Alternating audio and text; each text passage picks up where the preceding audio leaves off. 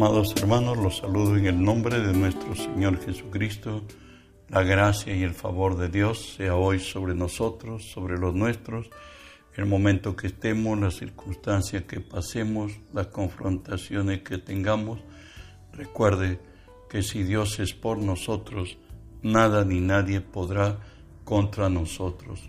Hoy estamos estudiando la palabra de nuestro Dios en Gálatas 5, 25, que nos dice así, si vivimos por el Espíritu, andemos también por el Espíritu. Estamos estudiando esta nueva serie que he titulado Andar por el Espíritu. Continuamos hablando del hombre espiritual, pero específicamente las áreas en que él opera.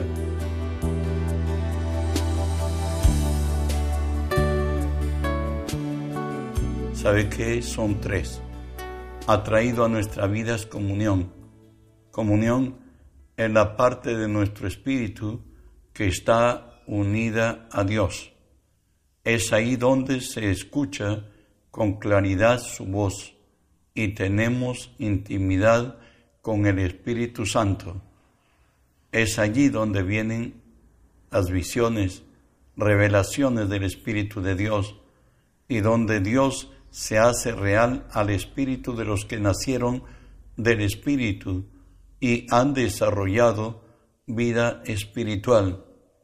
Recuerde que esto solo lo tiene el que nació de nuevo y aquel que no solamente que nació de nuevo, sino que está cultivando la vida espiritual en armonía con el Espíritu Santo. Por eso Juan 14, 23, Jesús nos dice, respondió Jesús y le dijo, el que me ama, mi palabra guardará, y mi Padre le amará, y vendremos a él, y haremos morada con él. Sabes, la comunión es el área del Espíritu por la que podemos ver y penetrar en el mundo espiritual y los tesoros escondidos de Dios y experimentar la gloria de Dios para ser transformados a su imagen, como describe 2 Corintios 3:18, nos dice así en cuanto a la vida espiritual misma. Por tanto, nosotros todos, mirando a cara descubierta, como en un espejo, la gloria del Señor, somos transformados de gloria en gloria en la misma imagen como por el Espíritu del Señor, cuando a nuestro espíritu se haga real el mundo espiritual, Dios se revele a través de visiones, a través de sueños, por su mostrándonos cosas, entonces somos transformados en la gloria de Dios como por el Espíritu del Señor. Tan solo una palabra del Señor bastará para salvarte, para sanarnos.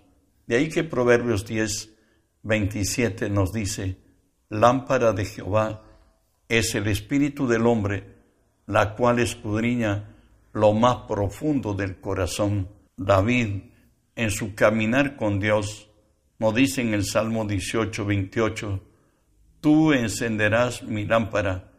Jehová mi Dios alumbrará mis tinieblas. ¿Qué está diciendo David? Que Dios le traerá a su vida eh, conocimiento, sabiduría, qué hacer, cómo hacer, la hora que hacer. Y de ahí que Primera de Juan 5.10 describe esta realidad, la cual lo tenemos todo creyente. Dice así, el que cree en el Hijo de Dios tiene el testimonio en sí mismo. El que no cree a Dios le ha hecho mentiroso porque no ha creído en el testimonio que Dios ha dado acerca de su Hijo. Recuerda que el testimonio es hoy Cristo viviendo en nosotros. Él es la nueva criatura. Él es el ser que ha venido a vivir en nosotros, que lo entendemos por espíritu. De ahí que Romanos 8, 14 nos dice, porque todos los que son guiados por el Espíritu de Dios, estos son hijos de Dios, pues no habéis recibido el espíritu de esclavitud para estar otra vez en temor, sino que habéis recibido el espíritu de adopción, por la cual clamamos Abba Padre, y el mismo, el mismo espíritu da testimonio a nuestro espíritu que somos hijos de Dios. El Espíritu Santo va a tener en control todos tus caminos cuando tengas comunión con Él a través del nuevo nacimiento. Hemos nacido en el Espíritu y lo primero es tener comunión con Dios. Sabes, la comunión es la parte central y la razón de haber nacido de Dios. Recuerda que el contentamiento de Dios es con los hijos de los hombres. Esta interacción creyente con su Dios es donde nuestro espíritu es despertado al mundo espiritual, donde según voluntad y propósito divino, Dios se revela al adorador, como lo dice Job 36, 22 y 23. He aquí que Dios es excelso en, en su poder. ¿Qué enseñador semejante a él? ¿Quién le ha prescrito su camino? ¿Y quién le dirá, has hecho mal? ¿Quién anulará? ¿Quién invalidará? ¿Quién dejará sin efecto lo que Dios ha dicho? Él dijo, cielo y tierra pasará, mas su palabra no pasará. Pablo, enemigo del cristianismo abierto, determinado a, terminar con el nombre de Cristo en la tierra, encontrado por él, nos dice en Romanos 11:33, oh profundidad de las riquezas, de la sabiduría y de la ciencia de Dios. Cuán insondables son tus juicios e inescrutables tus caminos. Y de propia experiencia escribe él su deseo, anhelo y su haber quedado eclipsado, haber quedado anonadado. Y dice así Filipenses 3 del 8 al 10. Y ciertamente aún estimo todas las cosas como pérdida por la excelencia del conocimiento de Cristo Jesús, mi Señor, por amor del cual lo he perdido todo y lo tengo por basura para ganar a Cristo y ser hallado en Él, no teniendo mi propia justicia, que es por la ley, sino la que es por la fe de Cristo, la justicia que es de Dios, por la fe, a fin de conocerle y el poder de su resurrección y la participación de sus padecimientos, llegando a ser semejante a él en su muerte. Pablo, camino a Damasco, al oír, Saulo, Saulo, ¿por qué me persigues? Él buscó evadir y le dijo, pero ¿quién eres tú para que yo te persiga? Él sabía lo que había, eh, había ido a hacer. Sin embargo, al oír el nombre de Jesús, quedó petrificado, se cayó del caballo y de rodillas le pudo decir, Señor, ¿qué quieres que haga? ¿Sabes?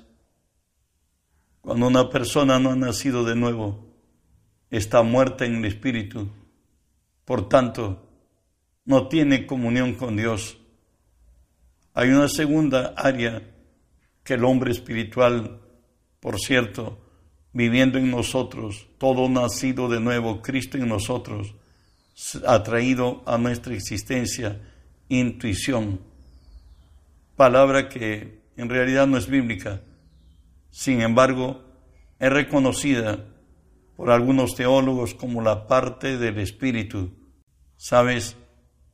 Es el testigo interior, por lo cual muchas veces, sin razón lógica, parece, nos parece oír, ver, saber cosas sobrenaturalmente, como lo dice Romanos 8:16, el espíritu da testimonio a nuestro espíritu en que somos hijos de Dios.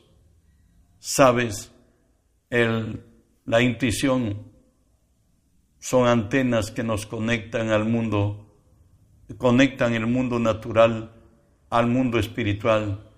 Dijimos que muchas veces, sin razón lógica, nos parece oír, ver lo cosas sobrenaturalmente.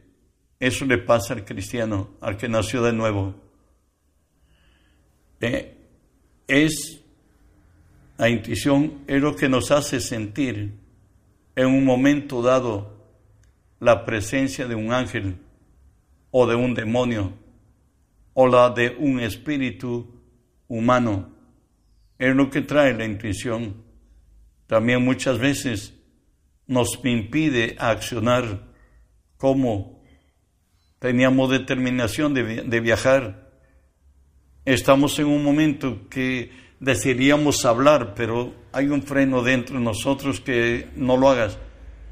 Estamos escribiendo algo y de pronto te dicen, hasta ahí.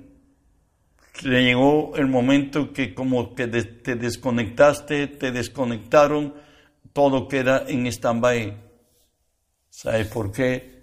Filipenses 2.13 nos dice así, porque Dios es el que produce así el querer como el hacer por su buena voluntad, pues Dios es espíritu y Dios habla nuestro espíritu y por lo que hoy estamos viendo la intuición, a veces nos vemos impedidos de hacer algo, de decir algo o de hablar algo.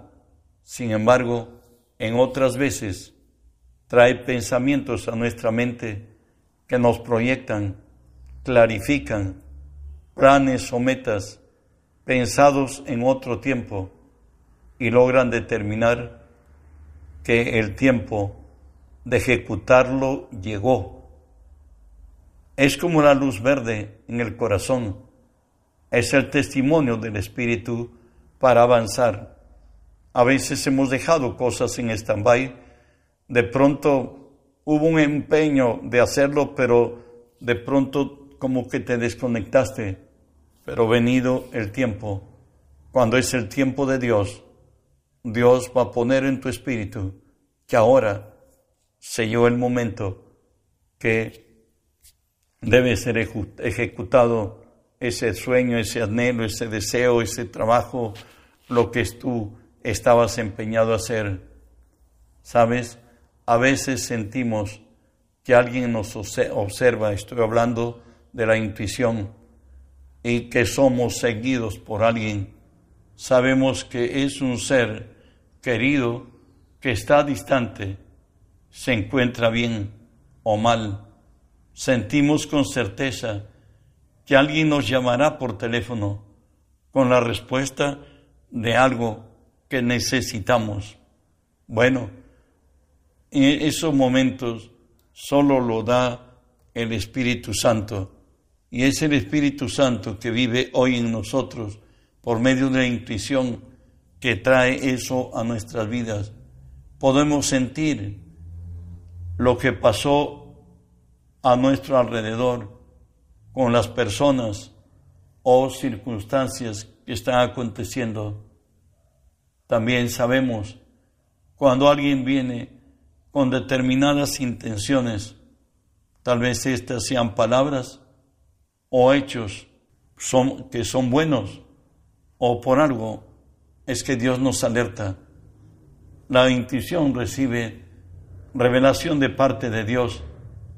Aquí se manifiesta la profecía, la palabra de ciencia, la palabra de sabiduría.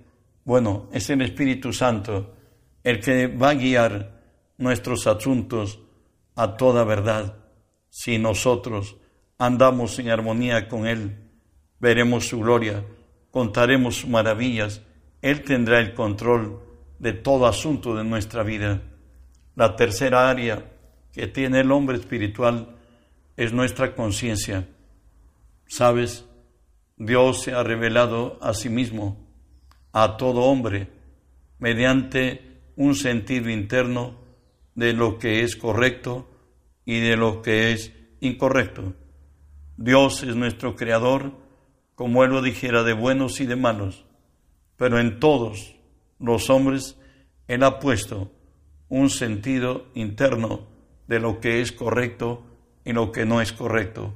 Por eso leemos Romanos 2, 14 al 16, porque cuando los gentiles que no tienen ley hacen por naturaleza lo que es de la ley, estos, aunque no tengan ley, son ley para sí mismos, mostrando la obra de la ley escrita en sus corazones, dando testimonio su conciencia y acusándolos o defendiéndoles sus razonamientos en el día que Dios juzgará por Jesucristo los secretos de los hombres conforme a mi evangelio.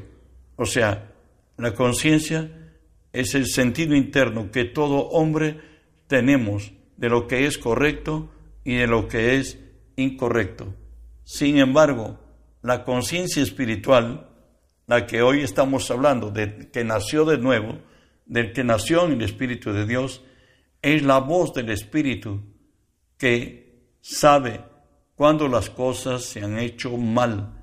De ahí la exhortación de 1 Juan 3:21 nos dice, amados, si nuestro corazón no nos reprende, confianza tenemos en Dios. O sea, si no hay, tu corazón no te reprende y estás en la palabra de Dios caminando, todo está yendo bien. De ahí que nos dice Proverbios 20:27 que lámpara de Jehová es el espíritu del hombre, la cual escudriña lo más profundo del corazón. En otras, Dios nos tiene muy bien vigilados y Él va a hacernos, va a aprobar o desaprobar nuestras acciones. El Espíritu Santo nunca va a tolerar lo malo que haga, haya en nuestras vidas. Él siempre va a ser severos cuando hacemos mal. ¿Por qué? Porque Él es santo y Él no va a permitir que como pueblo de Él estemos en situaciones que ya no debemos estar. Esto basta nuestra vida sin Cristo. Hoy en Cristo somos el pueblo de Dios, somos el testimonio y la garantía de que Cristo ha resucitado y que nosotros somos pueblo de Dios.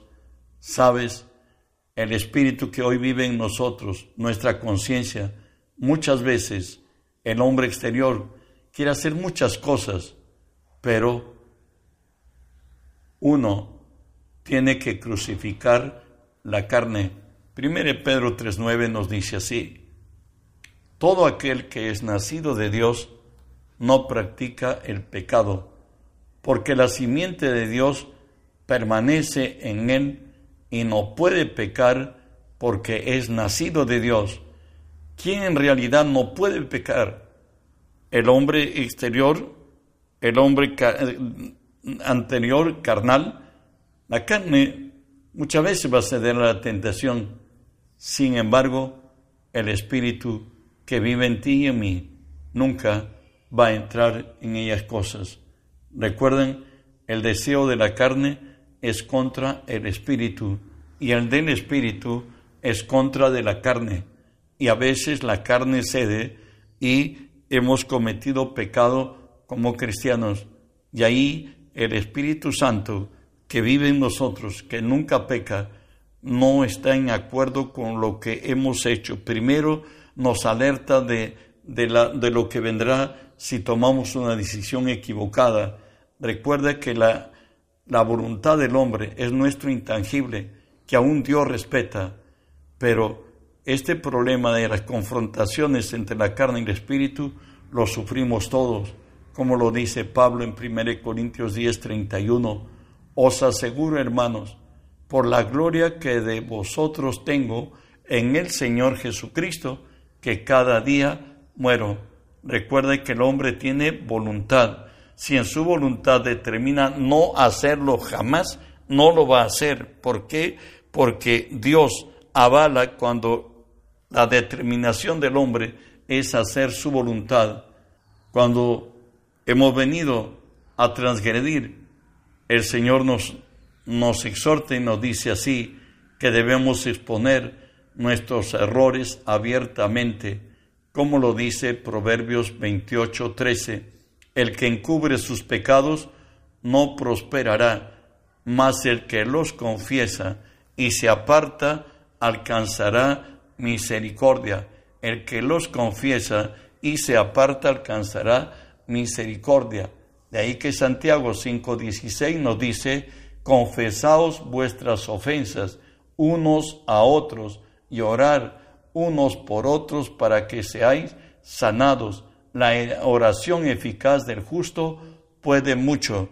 Por tanto, debemos nosotros exteriorizar nuestras faltas y liberarnos de ellas al pedir perdón al Señor y seremos prosperados.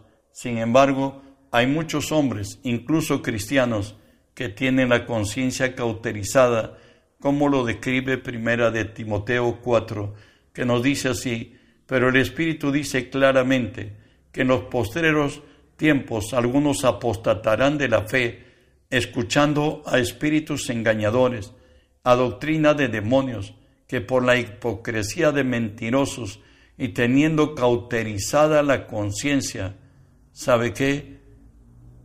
Esta parte donde, donde es el, la conciencia, es la parte donde radica el temor de Dios y la sabiduría de Dios.